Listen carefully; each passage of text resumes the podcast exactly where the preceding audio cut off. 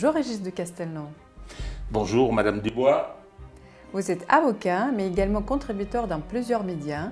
Vous animez Vue du droit, vous avez participé également au lancement des médias Front Populaire à côté de M. Michel Onfray.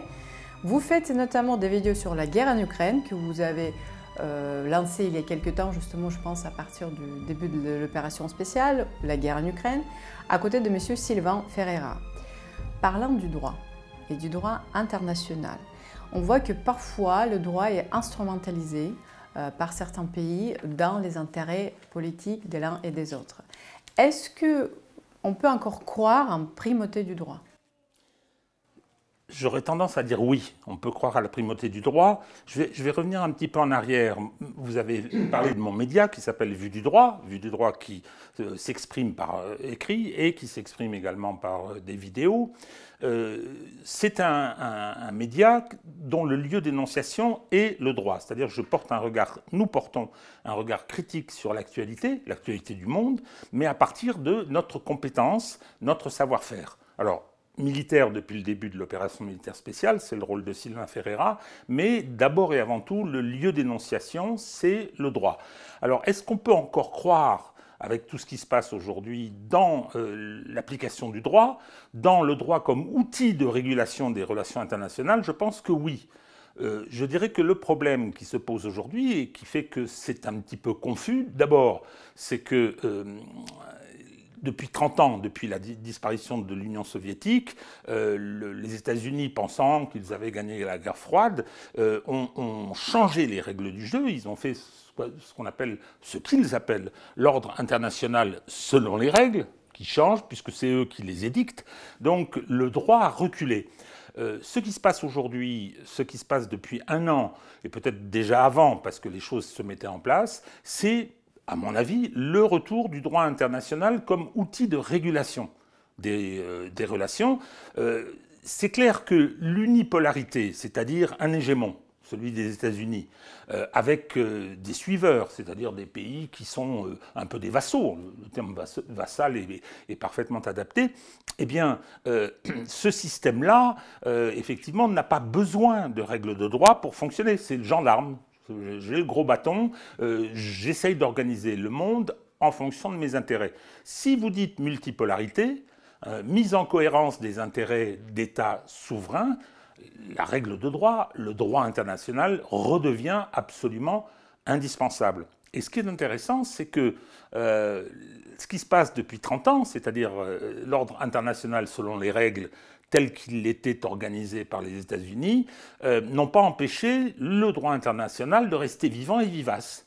Alors simplement, ce que je dirais, euh, c'est que le, problème, euh, il faut que la question des rapports de force qui aujourd'hui est décisive, déterminante. C'est clair hein, que euh, ce qui se passe, euh, le, théâtre militaire euh, qui se déroule en Ukraine rend les choses un petit peu compliquées. Mais je constate que dans toutes ces évolutions très rapides hein, qu'on voit depuis un an, parce que c'est ça qui me surprend beaucoup, c'est ça qui me surprend beaucoup, c'est la rapidité avec laquelle l'histoire s'est remise en marche. Euh, c'est une accélération assez étonnante et euh, on le voit bien que euh, tous les pays qui veulent s'inscrire dans cette nouvelle réalité mettent en avant les, questions juridiques. Alors c'est pas facile, c'est pas simple parce qu'il y a un passé, il y a un passif aussi. Hein, c'est-à-dire que, euh, bah oui, euh, en particulier, je pense à ce qui s'est produit depuis 30 ans, euh, la façon dont les États-Unis, qui, a une vieille histoire de guerre hein, depuis très longtemps, je crois que dans toute son histoire, elle a dû rester 7 ans sans, sans être en guerre, mais depuis 30 ans, c'est caricatural, c'est particulier. Donc, euh, il, va falloir que euh, on, réussisse à restaurer une forme hum, de, régularité juridique. Alors, euh, malheureusement, ça aussi, c'est un enjeu. C'est un enjeu dans la contradiction principale, qui est celle de l'Occident contre le reste du monde. C'est comme ça que je présente les choses. Hein. C'est comme ça que je présente les choses, parce que ce, que, ce, que, ce qui m'a frappé, euh, au début de l'opération militaire spéciale, je vais faire un petit aveu, j'ai été surpris de la décision euh, russe d'entamer les hostilités. J'étais étonné, je me suis dit, mais pourquoi étais-tu étonné? Alors même que tu as suivi depuis 2014 les choses avec attention, tu savais un petit peu ce qui se préparait, tu avais connaissance, ce qui est pour moi un événement décisif, de la déclaration commune Xi Jinping-Poutine du 4 février 2022. C'est-à-dire tout ce que la Chine dit aujourd'hui, vous savez, le, fameux réquisitoire, les dangers de l'hégémon, c'était dans cette déclaration commune. Et euh, le fait que les Russes allaient prendre l'initiative euh, se déduisait de la lecture de euh, cette déclaration commune du 4 février 2022. Mais j'ai quand même été surpris. Et pourquoi j'étais surpris C'est ce que je me suis dit, parce que l'occidentalisme est encore très fort dans les têtes, et dans ta tête à toi aussi. Hein. C'est-à-dire que euh, ça fait cinq siècles, je l'ai écrit le 25 février. Hein. Le 25 février, j'ai dit, c'est peut-être euh, une page de cinq siècles, celle de la domination occidentale, sachant que la globalisation, c'est la forme moderne de la domination de l'Occident, peut-être que ça se termine. Et ceux qui prennent l'initiative, un petit peu, c'est l'expression euh, française du coup de pied dans la fourmilière, ce sont les Russes. Je ne m'y attendais pas euh, euh, sous cette forme-là. Et depuis, bon, je, pense que l'analyse que j'ai faite donc le 25 février sur le début du changement, elle s'est quand même nettement, nettement confirmée. Alors sur le droit international, il y a eu tout un débat ces jours-ci à propos de déclaration de l'ambassadeur de Chine à Paris qui a été euh, invité sur euh, LCI, qui est une chaîne de propagande, hein, la plus absurde et la plus stupide du PAF français, hein, paysage audiovisuel. Euh, et à mon avis, il est tombé dans un piège difficilement évitable. Moi, je ne peux pas demander mon avis, mais s'il me l'avait demandé, je dirais qu'il ne faut pas aller là faut pas aller là. Alors, on lui a fait dire ce qu'il n'avait pas dit. Qu'est-ce qu'il a dit, l'ambassadeur de Chine Il a dit la vérité. Ça ne veut pas dire qu'il avait raison. Je m'explique. Il a exposé des faits, une situation une factuelle, hein, mais il n'en a pas déduit ce que euh, tous les atlantistes français, qui, avait, qui, était très contrarié par les déclarations d'Emmanuel Macron quand il est rentré de Chine en disant il faut que l'Europe ait une autonomie stratégique, eh bien, Pardon. Eh bien, euh, tout, tout, ce lobby euh, euh, atlantiste, parfois par des agents appointés, hein, il y a des gens qui sont passés par les Young Leaders, il y a des gens qui sont payés par des think tanks américains, hein, ont essayé de prendre leur revanche en prétendant que l'ambassadeur de Chine avait dit que les pays de l'ancienne Union soviétique n'étaient pas souverains. Il n'a jamais dit ça.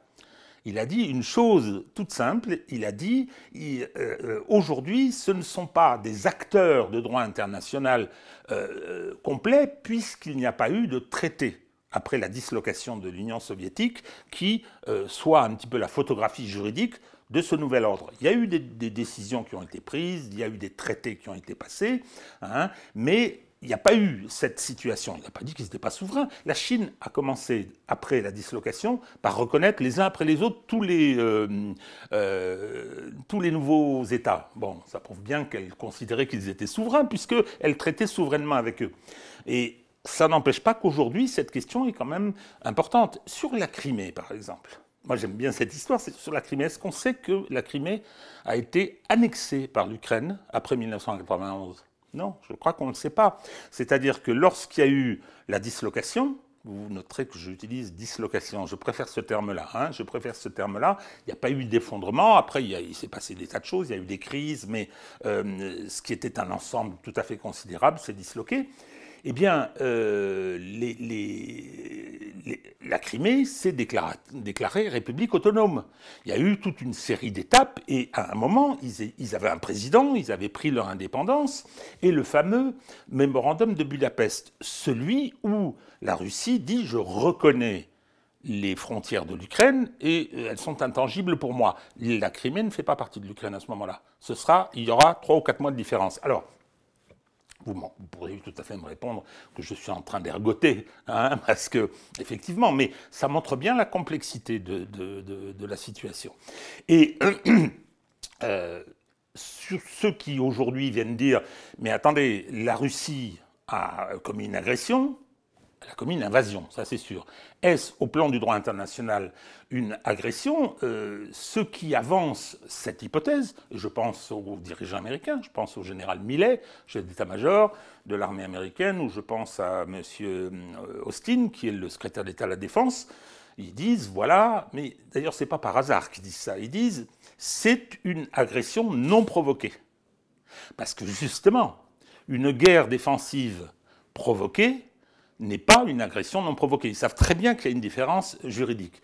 Est-ce que cette situation sera tranchée? Est-ce qu'il y aura des instances qui en traiteront? Est-ce qu'il y aura des juridictions qui seront saisies? Je ne sais pas. Mais je vais quand même rappeler deux, trois petites choses. Depuis 1974, la Turquie, membre de l'OTAN, a agressé un pays souverain qui s'appelle Chypre et a envahi et quasiment annexé la moitié du territoire de ce pays. Il ne se passe rien. En 1967, Israël, disant que c'était une guerre euh, euh, provoquée, a envahi la, Jordanie qui appartenait euh, la Cisjordanie qui appartenait à la Jordanie, hein, et elle l'occupe depuis, en violation de je ne sais combien de décisions de l'Organisation des Nations Unies.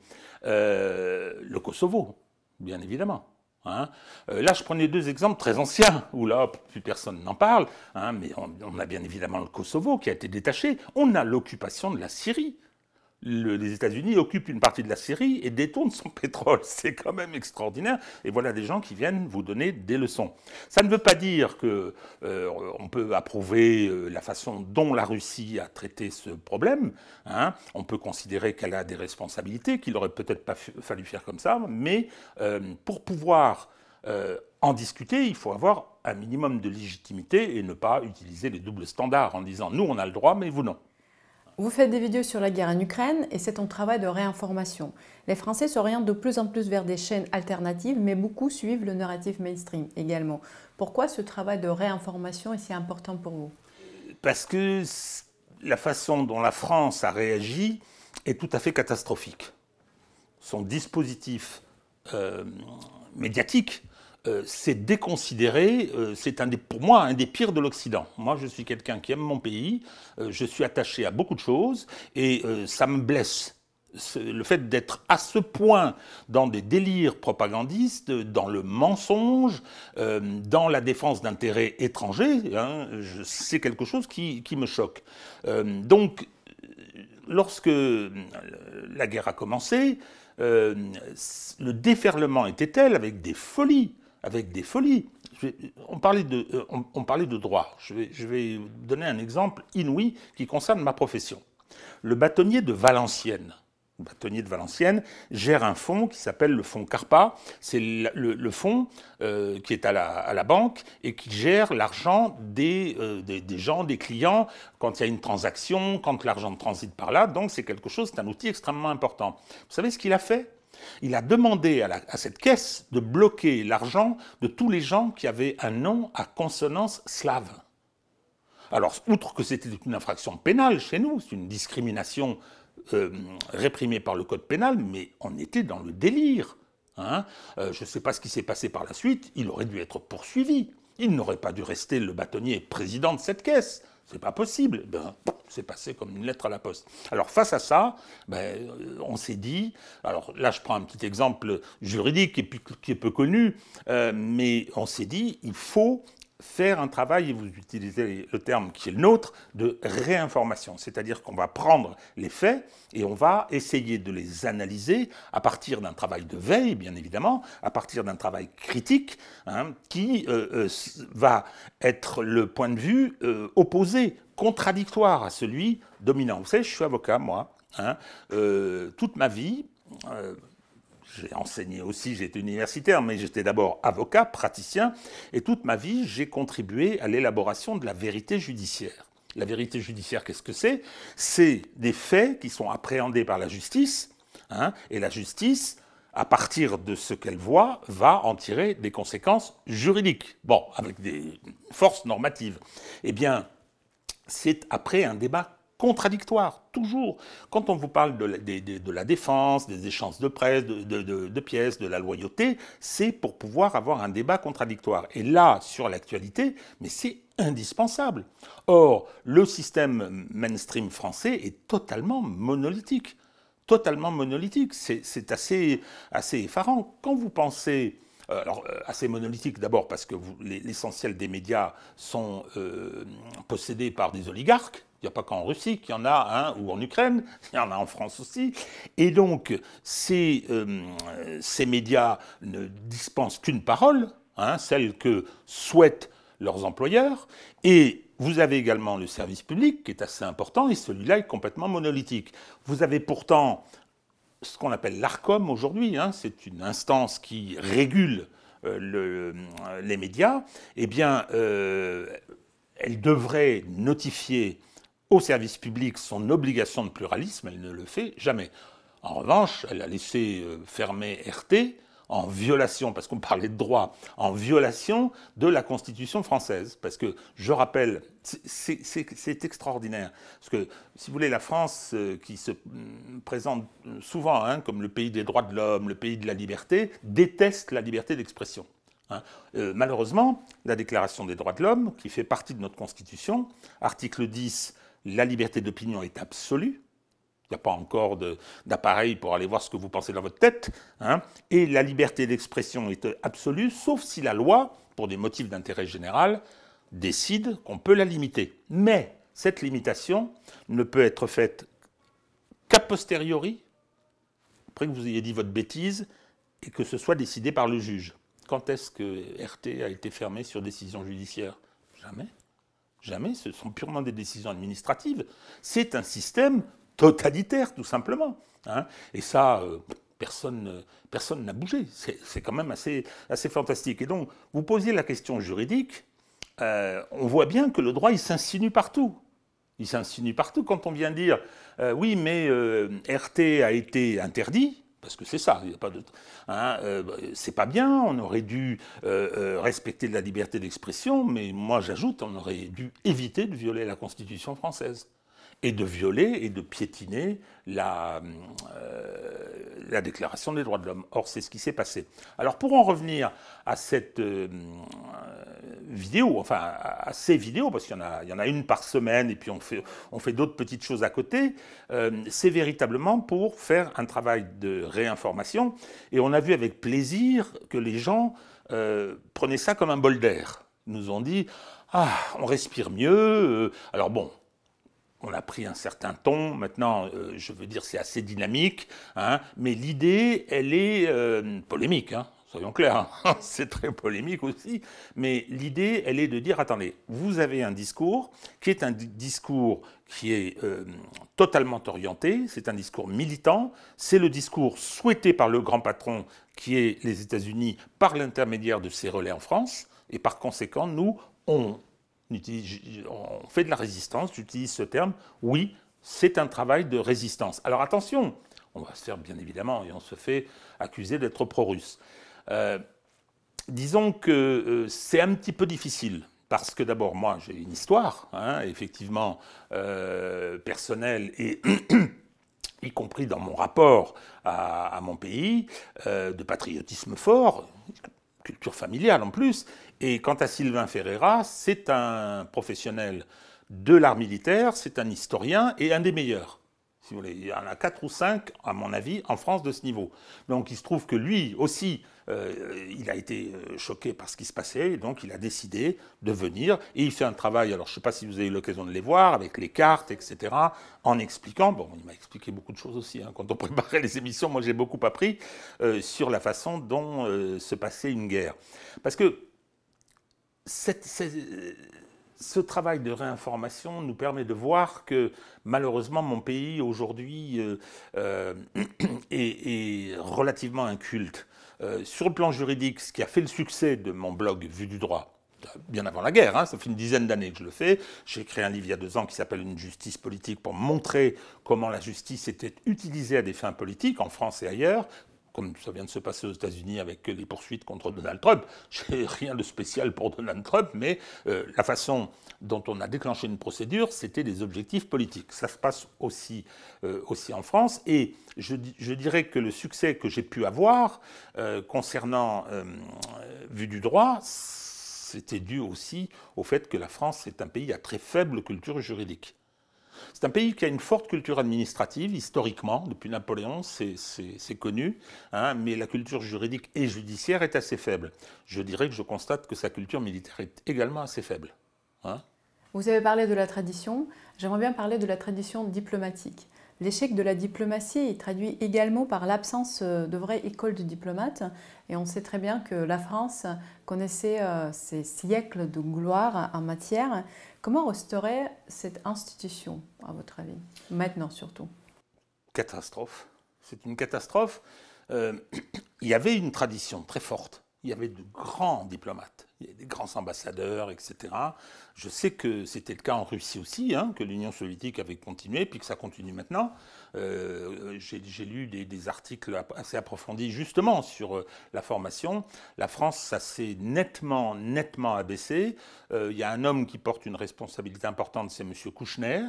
Hein, le soi-disant médecin humanitaire qui a été nommé la surprise générale ministre des Affaires étrangères euh, par Nicolas Sarkozy, c'est un agent américain. C'est clair, il a toujours soutenu l'hégémonie américaine, il a toujours soutenu euh, les intérêts des États-Unis. Et il a euh, installé au Quai d'Orsay une administration totalement atlantiste. Totalement atlantiste. Si vous en discutez en aparté avec M. Védrine, qui a été ministre des Affaires étrangères aussi. Hein, j'ai bien dit en aparté parce qu'il ne le dira pas officiellement, il est, il est catastrophé hein, de, ce, de ce niveau. Il y a également la formation. La formation, euh, si vous voulez, les, filières habituelles, c'était souvent euh, Sciences Po et ENA hein, qui amenaient là. Or, euh, le niveau. Moi, j'ai été à Sciences Po il y a très longtemps. Hein, quand je vois ce que c'est devenu aujourd'hui, quant à l'ENA, c'est pareil. Moi, j'ai eu des stagiaires de l'ENA, j'ai suivi ça. j'ai vu un peu comment cette école s'est abaissée, comment cette école est devenue médiocre. et aujourd'hui, le niveau des gens qui en sortent est très faible. Il est très faible. Donc c'est vraiment euh, assez dramatique. Alors concernant ce qui s'est produit là, concernant, je parle bien de, l'opération militaire spéciale, euh, j'ai senti que le temps se couvrait, comme une expression française, que le temps se couvrait lorsque j'ai vu se dérouler, après l'élection de Biden, euh, la rencontre avec les Chinois les Chinois ont dit on ne veut pas venir à, Washington, on va prendre un endroit à mi-chemin. Ça s'est passé en Alaska. Et là, je veux dire, Blinken est arrivé à commencer à parler des Ouïghours, de ci, de là. Deux minutes, il s'est fait interrompre et il, a pris un réquisitoire très dur des Chinois en disant stop, c'est fini. Vous ne nous parlerez plus comme ça. Il y a eu ensuite la tension de l'automne 2021. Et c'est là où, euh, si vous voulez, le, le faible niveau de la diplomatie française s'est manifesté de façon criante hein, dans ce suivisme pour les États-Unis. Les, Russes ont dit un certain nombre de choses, et puis à un moment, ils ont dit, bon, voilà ce qu'on veut, un traité de sécurité collective écrit. Mais que la France n'ait pas réagi en disant, mais écoutez, euh, euh, il faudrait peut-être leur répondre par écrit aussi, quitte à, refuser, même pas. Enfin, je veux dire, ça a été euh, euh, désinvolte. Ça, ça témoigne de l'absence de, niveau et de capacité d'initiative diplomatique. Mais les Américains, c'est pareil. Hein. C'est pareil, quand vous voyez un petit peu qui sont leurs diplomates, c'est quand même pas fameux. Hein. Et, puis, et puis, on va remonter d'un cran. Euh, il y a eu une chancelière qui s'appelait Madame Merkel, et un président de la République, young leader hein, aussi, qui s'appelle Monsieur Hollande. Ils viennent de vous dire, voilà, on a fait les accords de Minsk, on a dit aux Russes, voilà ce qu'on va faire, ça a été signé et les Ukrainiens se sont engagés, on s'en est porté, on, la France, garant droit international, on a fait approuver par le Conseil de sécurité de l'ONU, et moyennant quoi, on vient dire aujourd'hui, On n'avait aucune envie de, l'appliquer, c'était pour gagner du temps et faire la guerre à la Russie, parce que c'est à peu près ce qu'ils disent. C'est insensé, c'est ahurissant. Comment vous imaginez la culture? Il a fait l'ENA, hein, euh, Monsieur Hollande. Il a d'abord fait HEC, puis il a fait l'ENA après. Mais imaginez-vous euh, le, niveau euh, professionnel, le niveau du président de la République française pour oser dire ça. Mais je vais plus loin le président Poutine a un entretien téléphonique avec M. Macron. M. Macron l'enregistre. Ben voyons, hein, usage diplomatique, c'est normal, hein, j'enregistre. Et puis il enregistre, il fait venir ses, collaborateurs, hein, et il se permet euh, des phrases à l'emporte-pièce, il se permet de l'interpeller, et il fait la démonstration qu'il n'a pas lu les accords de Minsk. Il parle des accords de Minsk, il dit on va faire un Minsk 3. Il ne les a pas lus, les accords de Minsk. Hein. et il ne trouve rien de mieux, euh, huit semaines plus tard, que de publier ça, de faire circuler la vidéo. Mais il est fou. Mais d'où sort-il? Enfin, je veux dire, c'est. J'imagine les, les, ancêtres du, Quai d'Orsay se retournant dans leur tombe. Mais qui est ce galopin quoi? Enfin, je, je, je, suis, euh, je suis assez effaré. Je le suis d'autant plus que, bon, privilège de l'âge, il faut bien que j'en ai quelques-uns. Hein. Euh, j'ai une longue carrière, j'ai connu un autre monde, moi. Je suis arrivé, si vous voulez, à l'âge d'homme, euh, euh, Charles de Gaulle était président de la République, hein. donc voilà. Hein. donc j'ai vu comment ça se passait, puis ses, successeurs étaient d'un autre calibre que ce qu'on a aujourd'hui. Non, non, non, je, je, crois que malheureusement, pas de formation, je veux dire médiocrité euh, sociologique des couches qui sont euh, euh, appelées à, remplir ces fonctions.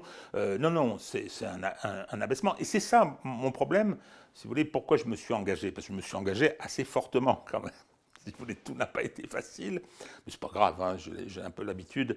Vous savez, moi j'ai connu l'anticommunisme et l'antisoviétisme rabique il y, a, il y a 30, 40, 50 ans, donc ça forme hein, en général. Et donc, euh, je me rappelle par exemple euh, l'intervention soviétique en Afghanistan euh, en décembre 79, ça, ça avait un peu secoué quand même. Donc, là, j'ai décidé de mener ce combat, euh, mais euh, bon, c'est pas simple tous les jours, y compris sur le plan familial. Hein, donc, euh, mais je, ne bougerai pas parce que ma raison principale, c'est de dire, voilà, mon pays, dans ce nouvel ordre qui est en train de se mettre en place, parce qu'il ne faut pas rêver, il faut pas rêver. Je regarde ce qui se passe. Hein, la dédollarisation est en route et elle va être plus rapide probablement que ce que beaucoup imaginent. Deuxièmement, euh, euh, le reste du monde, le, sud global, hein, ne, supporte plus le double standard et ne veulent plus de l'hégémon américain. Troisièmement, et c'est peut-être le plus, grave et le plus préoccupant, les États-Unis sont en train de se disloquer. Moi, je dis toujours à mes amis, vous savez, en juillet 1991, juillet, hein, avant la tentative de coup d'État à Moscou, personne n'aurait imaginé que six mois plus tard, l'empire des tsars, récupéré et réorganisé par euh, les bolcheviks, allait se disloquer. Personne. Tout le monde aurait ri aux éclats. Donc euh, là, qu'est-ce qui va se... Alors je ne suis pas en train de, pronostiquer la dislocation des États-Unis, mais ce qui se passe là-bas est quand même très très embêtant. Vous avez, vous avez des États qui sont en train de, prôner la sécession, vous avez des parlementaires qui disent il faut qu'on divorce, vous avez le Texas qui est en train de réfléchir à la mise en place de sa propre monnaie. Hein. vous avez des populations, parce qu'il y a beaucoup de mobilité aux États-Unis, vous avez des populations qui, euh, migrent, qui, quittent des États woke, par exemple, pour aller dans d'autres États républicains. Euh, et puis, si vous regardez les critères, on vous dit les États-Unis, c'est une grande puissance. Militairement, c'est pas vrai. Euh, c'est une grande puissance. Aujourd'hui, sur le plan militaire, les Russes sont supérieurs, pour plein de raisons. On ne va pas rentrer ici dans le détail. Si vous regardez sur la question de la santé, ils ont des systèmes de pointe, mais la santé euh, dans les couches du peuple est faible. Vous avez des mortalités infantiles qui sont euh, euh, importantes. Vous avez un niveau de délinquance, enfin, quand vous pensez que le taux d'incarcération le plus élevé du monde, c'est aux États-Unis. je ne sais pas si vous le savez, mais il y a plus de détenus dans les prisons américaines aujourd'hui qu'il n'y en avait dans les camps euh, soviétiques en 1940. Emmanuel Todd en parle dans de ses ouvrages, effectivement. Hein. Donc euh, voilà, c'est alors lui, ce sont ses critères. Hein. souvent, hein, dans le temps long, c'est mais euh, vous, vous, pouvez regarder la question de la drogue, vous, vous, pouvez regarder tout un tas de, de choses. c'est plus un pays très puissant. C'est plus un pays très puissant. Donc il est en crise toujours avec un sentiment de surpuissance, mais crisique, quoi. Euh, et par conséquent, euh, dans quel état seront les États-Unis dans un an, dans deux ans, dans trois ans, je ne sais pas. Je ne sais pas. Donc, je viens de vous décrire un monde qui change, hein, avec un Occident en crise, des pays vassaux qui suivent aveuglément, euh, excités souvent par, par, je pense à la Pologne, je pense au, aux, pays baltes, etc., euh, qui, euh, je veux dire, qui n'amènent pas euh, les États-Unis à se modérer, les États-Unis qui sont dans un drôle d'État. Hein. Moi, Sylvain Ferreira, qui est un spécialiste de la guerre de sécession américaine, hein, il a écrit un, gros livre là-dessus, il suit ça de très près, il m'a dit, lui, il pense qu'on va vers une nouvelle guerre de sécession, très différente hein, de celle de 1860, mais euh, c'est son, pronostic. Donc, euh, ce monde nouveau qui arrive, avec le Sud global, avec la majorité mondiale qui s'organise, la France avait un, un, rôle extraordinaire à jouer. Ah bah justement, on a parlé avec le général Pénard-Legris la semaine dernière lors de notre conférence. Euh, d'ailleurs, que j'invite tout le monde à, revisionner cette conférence qui a beaucoup de succès en ce moment. Euh, le général a déclaré que la France a l'intérêt que le monde soit multipolaire. Évidemment. Où sont les intérêts de la France dans son conflit? Mais les intérêts de la France, c'est tard. Hein c'est tard pour changer son fusil d'épaule. Il ne suffit pas de faire une déclaration dans l'avion du retour euh, après le voyage en Chine euh, en disant il faudrait que l'Europe euh, ait plus d'autonomie stratégique. Il aurait fallu prendre ça beaucoup plus tôt et jouer un rôle. Moi, quand je vous disais tout à l'heure que je suis arrivé à l'âge d'homme sous la présidence du général de Gaulle, je me rappelle de ce qu'il disait. Je me rappelle du fameux discours de Phnom Penh. Je me rappelle de il n'était pas non aligné, il faisait partie de l'Occident, il le savait, mais il voulait y jouer un rôle hein, euh, euh, politique et diplomatique extrêmement important. Moi, je me rappelle, en 1969, j'ai fait un voyage au Moyen-Orient. À l'époque, on était jeunes, on se baladait comme ça. On a pris beaucoup de risques quand même. C'était, juste après la guerre des six jours. Hein. Vous alliez euh, dans le monde arabe. J'étais en Égypte, en, Jordanie, en Syrie, en Irak, etc. Dans toutes les boutiques, vous rentriez dans une boutique, il y avait une photo de De Gaulle et vous disiez que vous étiez français, c'était c'est tout juste si on vous embrassait. Hein. Donc euh, voilà. Et, je ne dis pas que c'est pas pour avoir, euh, je veux dire, une gloriole particulière que euh, la, France doit faire ça, mais c'est son rôle. C'est elle qui, n'est plus la grande puissance qu'elle a été, c'est elle qui devrait jouer ce rôle. Et les gens l'attendent. Alors, je pense que les Russes l'attendent plus. Hein. Je pense que Sergei Lavrov nous a bien dit qu'ils avaient fait le pivot. Hein, et que l'Europe de l'Ouest ne les intéressait plus, je, comprends, je comprends. Il faut, être un peu sérieux, comment on les traite?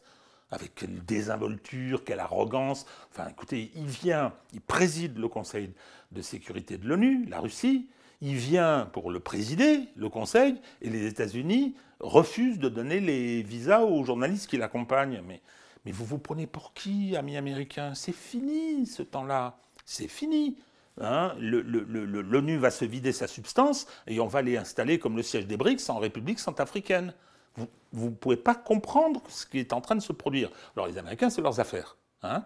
Mais moi, les affaires de la France, moi, je ne veux pas qu'on soit dans ce wagon-là. Ce n'est pas l'intérêt de mon pays d'être un, un, valet de chambre euh, d'un pays qui est aujourd'hui dans une stratégie, c'est un peu, peu l'Empire romain devenu fou. Hein si vous voulez, bon, qui, qui, euh, qui fait des lois pour euh, euh, interdire aux parents de s'opposer à la stérilisation de leurs enfants ou au changement de, au changement de sexe. Mais qu'est-ce qui est en train de se passer là? Calmez-vous. Ben non, non, non, c'est parti dans une direction et, et, on est dans le sillage. C'est pas possible. C'est pas l'intérêt de la France, ça. Moi, je suis, comment dire, je ne veux pas faire de parallèle avec la Deuxième Guerre mondiale. Hein, mais je constate qu'il euh, y a euh, d'abord, il y a des gens qui, sont des, collaborateurs des États-Unis, clairement. Je ne vais pas citer de nom ici, parce qu'on on aurait des procédures euh, judiciaires, hein, mais il y a des gens qui sont des agents américains. Hein. BHL a toujours défendu l'intérêt des États-Unis, toujours, toujours. Mais bon, à la limite, c'est son problème. Mais qu'on m'autorise à, dire qu'il est le collaborateur de l'Empire et que ce n'est pas une bonne chose et qu'il faut résister à ça hein, et il faut développer quelque chose de différent. Hein, et quelque chose de différent, euh, c'est à nous d'aller parler aux Chinois, c'est à nous d'aller parler au Brésil, c'est à nous d'aller parler à, la Russie. Enfin, c'est les, Chinois qui, euh, qui vont euh, réconcilier l'Iran et, l'Arabie saoudite, c'est les Chinois qui mettent fin au, conflit au Yémen, abominable conflit au Yémen. Hein, ce sont les Chinois et les Russes qui sont en train de dire à l'Afrique, vous pouvez faire autrement que ce que vous avez eu jusqu'à présent. Je ne parle même pas de l'Amérique latine. Moi, si vous voulez, dans, ma vie, hein, dans ma longue vie, euh, j'ai eu des responsabilités internationales. Hein, j'ai parcouru le monde dans tous les sens et j'étais président d'une grosse structure, une, grande ONG qui s'appelait France-Amérique latine, à l'époque des grandes des dictatures, à ces époques difficiles l'amour de l'Amérique latine pour les Yankees, je le connais. Hein, je sais comment ça fonctionne, mais c'est en train là aussi de bouger. Ça se disloque aussi. Leur arrière-cour va leur échapper. Et là, nous, on est dans le mauvais wagon. C'est pas possible. Les dernières euh, révélations faites par Seymour Hersh concernant le sabotage de Nord Stream prouvent le rôle principal des États-Unis dans cette affaire. Est-ce que cette nouvelle, est-ce que, cette, euh, est-ce que cette révélation euh, sera effacée et étouffée, comme plusieurs d'autres informations concernant différentes affaires? Pas possible. Tout le monde sait très bien qu'il a fait. C'est mourir très bien. C'est, courageux ce qu'il a fait. Hein mais avant même qu'il, fasse ça, on le savait. On le savait techniquement, les Russes, d'abord, on ne voit pas très bien pourquoi ils l'auraient fait, mais surtout qu'en plus, techniquement, ils n'avaient pas les moyens. Hein. C'était une zone très surveillée. Hein. Tout le monde sait très bien que ce sont les Américains qui l'ont fait. La seule question en suspens encore aujourd'hui, c'est est-ce que M. Scholz, traître à son pays, le savait? Avant. C'est tout. C'est la seule chose. Et il devra en rendre des comptes face à son peuple. C'est pas possible autrement. Bien sûr qu'on saura qui a commis cet acte de guerre contre un de ses alliés. Ça aussi, ça procède de, Comment voulez-vous pouvoir être sérieusement écouté quand vous parlez aux Chinois, quand vous parlez aux Brésiliens, quand vous parlez aux Indonésiens, hein, en venant dire c'est un voilier avec des touristes qui a fait péter le Nord Stream 2 Ça n'est pas vrai, ça n'est pas vrai, puis c'est tout. C'est, euh, Et donc, euh, une fois qu'on a dit ça, qu'il a fait, maintenant qualifions-le. Autour du droit, ma chère Irina, autour du droit. Je suis désolé, c'est un acte de guerre. C'est-à-dire que les États-Unis ont euh, le, Cuba, par exemple. Je retourne un peu en arrière à Cuba. Quand les Soviétiques ont installé des missiles, hein, les Américains ont dit c'est pas possible. Le parallèle avec l'Ukraine est évident. Bon, qu'est-ce qu'ils ont fait les Américains? Il y a eu une crise, mais les Américains ont fait un blocus autour de Cuba. C'était un acte de guerre justifié, guerre défensive provoquée peut-être, mais c'était un acte de guerre que ce, blocus. Euh, on fait des blocus pendant la guerre. Hein. Quand on fait des sanctions, ce sont des actes de guerre, les sanctions. Hein, qui ne marchent pas d'ailleurs. Hein. Ça a été parce que je, crois que on parlait de, l'abaissement du niveau, de la médiocrité des dirigeants, ça fait partie, en fait partie aussi. L'absence de planification stratégique, moi, je suis stupéfait de voir. Attendez, on a un ministre on a le ministre de l'économie hein, qui vient, on va, on va détruire l'économie russe dans les semaines qui viennent. On connaît le résultat, il est ridicule tous les jours. Sur les réseaux, tout le monde ne parle que de ça, il est toujours ministre. Les sanctions sont-elles légales du point de vue euh, du droit international elles, reposent essentiellement sur l'extraterritorialité. C'est-à-dire qu'on vous dit, voilà, vous n'avez pas le droit de commercer avec euh, tel pays. Hein. Ce que les États-Unis sont, en train de faire à propos des, puces, hein, euh, vis-à-vis de la Chine. Hein. je ne parle pas de la Russie, vis-à-vis de la Chine.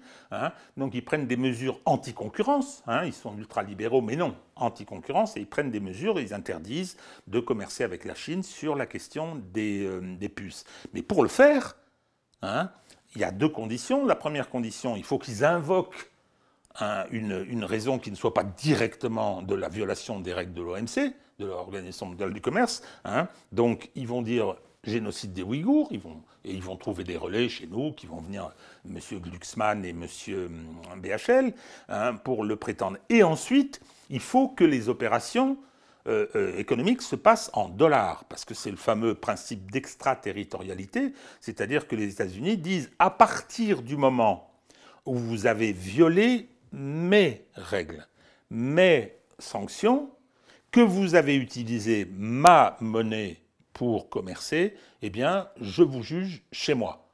Hein? Et alors, je vous juge chez moi, c'est ce qui est arrivé à la BNP, je crois que c'était quelque chose avec l'Iran qu'elle avait fait, hein? Eh bien, elle a payé 9 milliards de dollars. C'est du racket pur et simple. C'est du racket pur et simple, mais euh, ce, principe. Alors, les sanctions, la légalité des sanctions, ce sont des violations des règles de la. Comment dire, euh, de l'OMC, mais autre chose, je vous ai parlé de la Déclaration des droits de l'homme. Euh, la saisie des biens appartenant à autrui, le droit de propriété a un caractère sacré dans la Déclaration des droits de l'homme. On n'est pas en guerre avec la Russie. On a un ambassadeur de Russie en France. Et donc, par conséquent, ces mesures sont attentatoires au caractère sacré de la propriété. L'État peut euh, saisir une propriété privée, mais il doit le faire après une procédure où c'est le juge qui décide de l'indemnisation.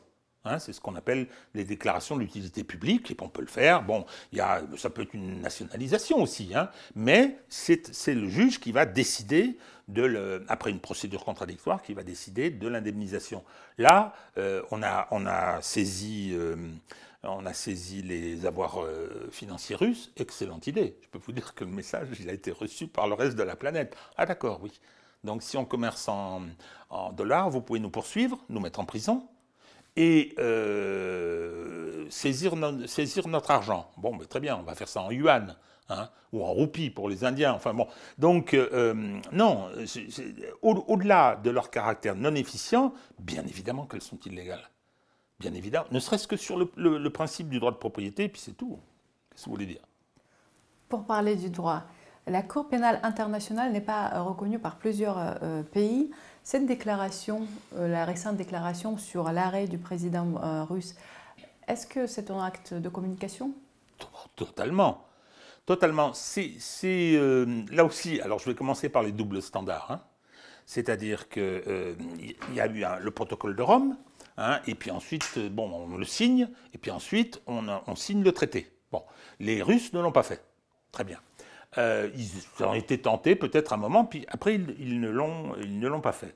Les Américains n'ont rien fait. Et non seulement ils n'ont rien fait, mais Trump a fait adopter une loi disant qu'il avait le droit d'envoyer l'armée américaine à La Haye si jamais on arrêtait, sur la base des procédures devant la CPI, on arrêtait un citoyen américain. C'est vous dire s'il y avait de l'ambiance. On vous déclare la guerre. Si vous touchez à la tête un cheveu d'un de nos criminels de guerre, et Dieu sait si on en a quelques-uns quand même, n'est-ce pas, monsieur George Bush Hein. Euh, le, George Bush fils, euh, le père aussi peut-être d'ailleurs, eh bien, euh, donc voilà, double standard, c'est pas sérieux. C'est pas sérieux. Hein. vous êtes des, comment dire, des supplétifs des Américains. Hein. les Américains vous ont dit que si jamais vous étiez intéressé par, après Abu Ghraib par exemple, pour ne prendre qu'un petit exemple, ils vous enverraient la troupe, mais ça ne vous empêche pas de lancer un mandat d'arrêt.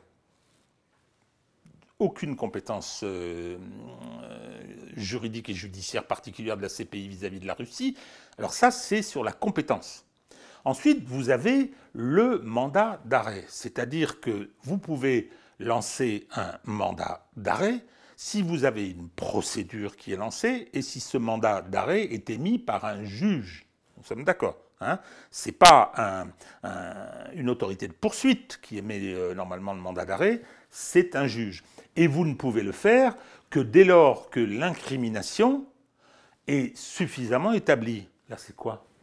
C'est des enfants qui ont été évacués d'une zone de guerre, comme les Ukrainiens le font d'ailleurs, hein, pour obliger les gens à suivre les enfants d'ailleurs, hein, euh, de leur côté. Et, euh, on dit, voilà, déportation, on utilise ce mot. Mais c'est plus que grotesque. Alors nous avons le, pauvre euh, Robert Badinter chez nous, qui est à peu près euh, dans le même état que Joe Biden, alors qu'il est quand même nettement plus âgé, et qui vient dire Ah oui, si on avait dit à Goering en 1942 qu'il serait jugé, il ne l'aurait pas cru. Mais ça n'a rien à voir. Ça n'a rien à voir. Vous aviez une guerre mondiale, vous aviez les Alliés qui avaient dit capitulation sans condition, donc vous serez à la merci des vainqueurs. Donc on vous jugera. Le, procès de Nuremberg que je soutiens, c'est la justice des vainqueurs, qu'on le veuille ou non. Alors heureusement, on a posé des principes, on a posé un cadre juridique international qui est encore, à mon avis, utile aujourd'hui. Hein. Mais là, ça n'a rien à voir. Ça n'a rien à voir. Dans le cadre d'une communication, d'une guerre de la communication, très importante cette communication depuis le début du conflit, hein, eh ben on essaye de porter un coup à Vladimir Poutine. Très bien. Euh, à la Russie d'ailleurs. Hein ça n'a aucun sens, c'est pas sérieux au plan juridique. Et c'est pour ça qu'on sort le malheureux Badinter de la naphtaline pour venir lui demander, euh, euh, puisqu'il a une forme d'autorité morale. Chez nous, il a, il a joué un rôle important dans l'abolition de la peine de mort. Hein, eh bien, euh, non, non, il est plus comment dire, il est plus légitime à venir dire ce genre de bêtises.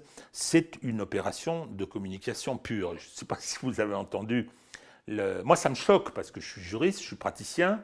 J'ai regardé un petit peu la façon dont ça s'était passé. C'était tellement lamentable, tellement lamentable, hein, euh, tellement double standard que ça m'a que ça m'a choqué.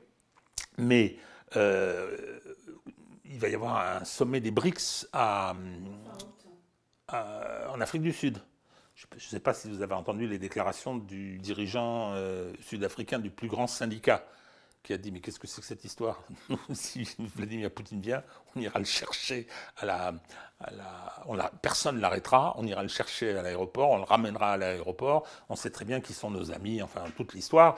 Hein. J'ai été l'avocat dans une autre partie de ma vie de l'ANC, hein, avant la, chute de l'apartheid. Donc si vous voulez, j'étais l'avocat de l'OLP aussi. Bon, vous avez dit que j'avais une, une vie professionnelle euh, internationale assez, euh, assez agitée. Donc euh, j'ai bien connu l'Afrique du Sud. Euh, je peux vous dire que non, non, il ne faut pas leur raconter cette histoire-là. Est-ce que vous gardez un espoir pour restaurer nos relations entre la Russie et la France?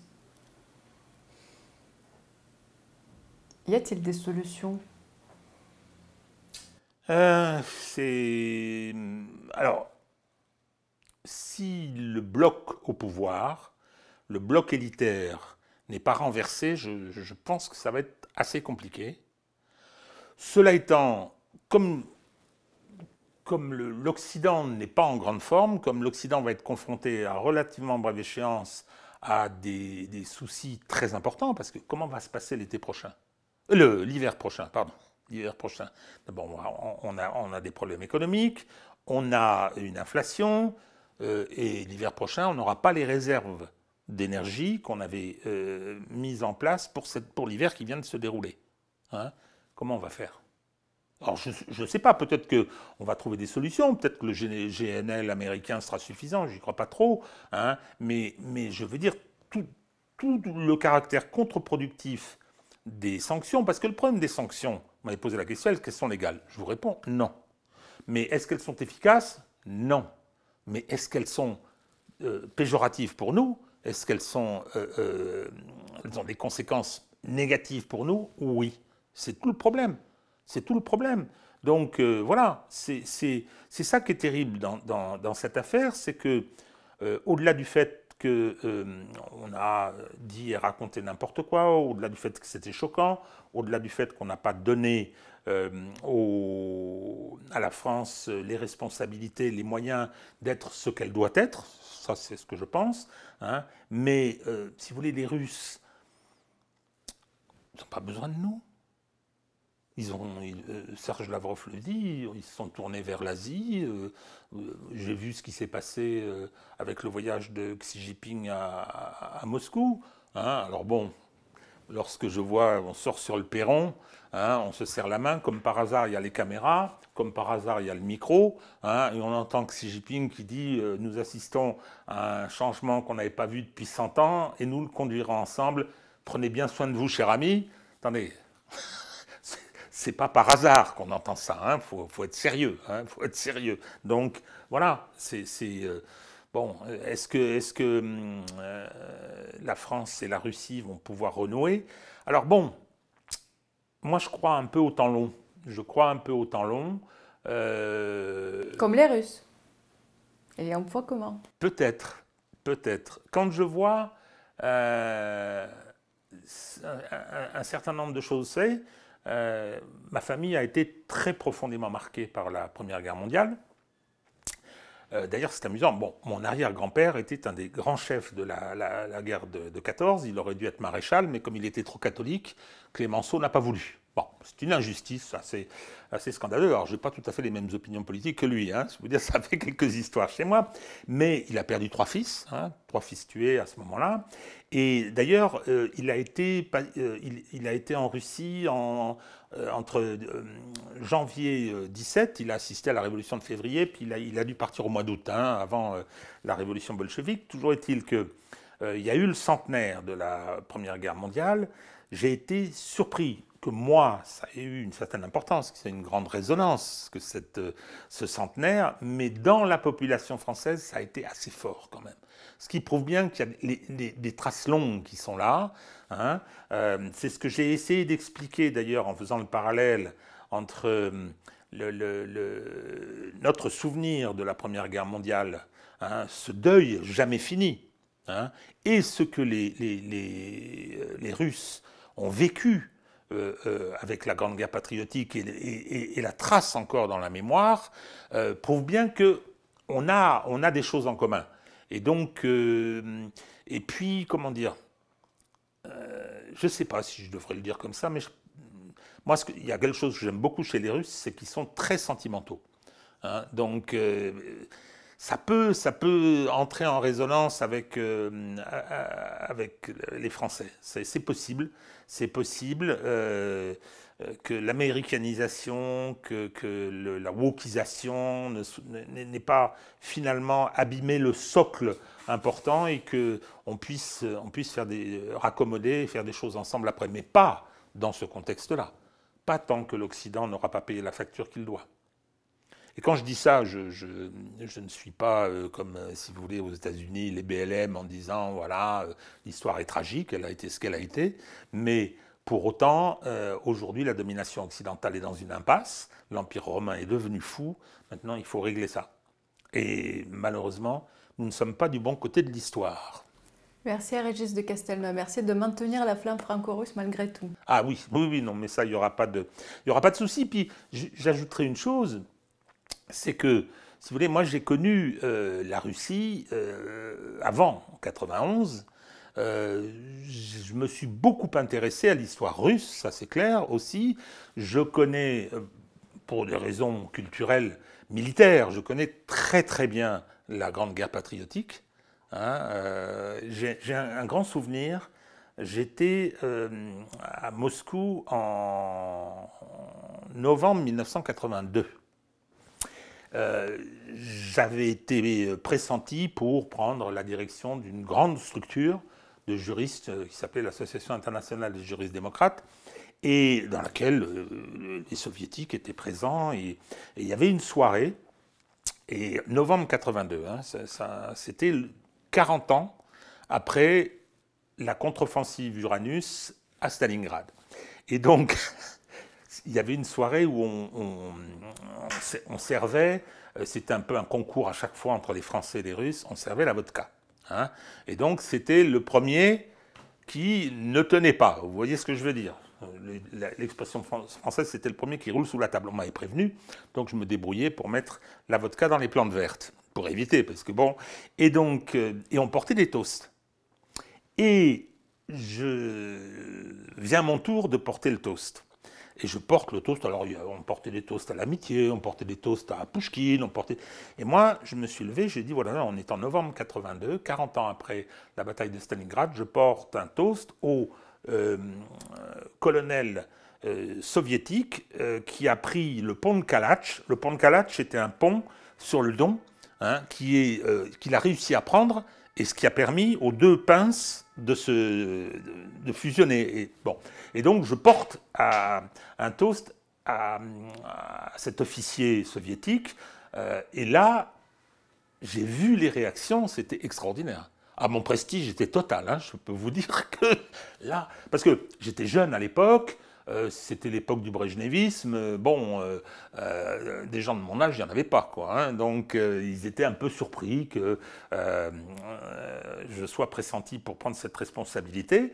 Et le toast donné à un des acteurs importants de la Grande Guerre patriotique m'avait assuré une considération qui ne s'est jamais démentie par la suite. Hein. Donc, moi, c'est, si vous voulez, bon, j'ai j'ai des relations euh, avec la Russie, puis bon, qu'est-ce que vous voulez que je vous dise? C'est la, c'est la patrie de la littérature, c'est la patrie de la danse, c'est la patrie de la musique. Euh, c'est un peuple extraordinaire, extraordinaire. Merci Régis. Je vous en prie. Très grand peuple. Le peuple américain aussi, hein. mais bon, en ce moment, il va pas bien.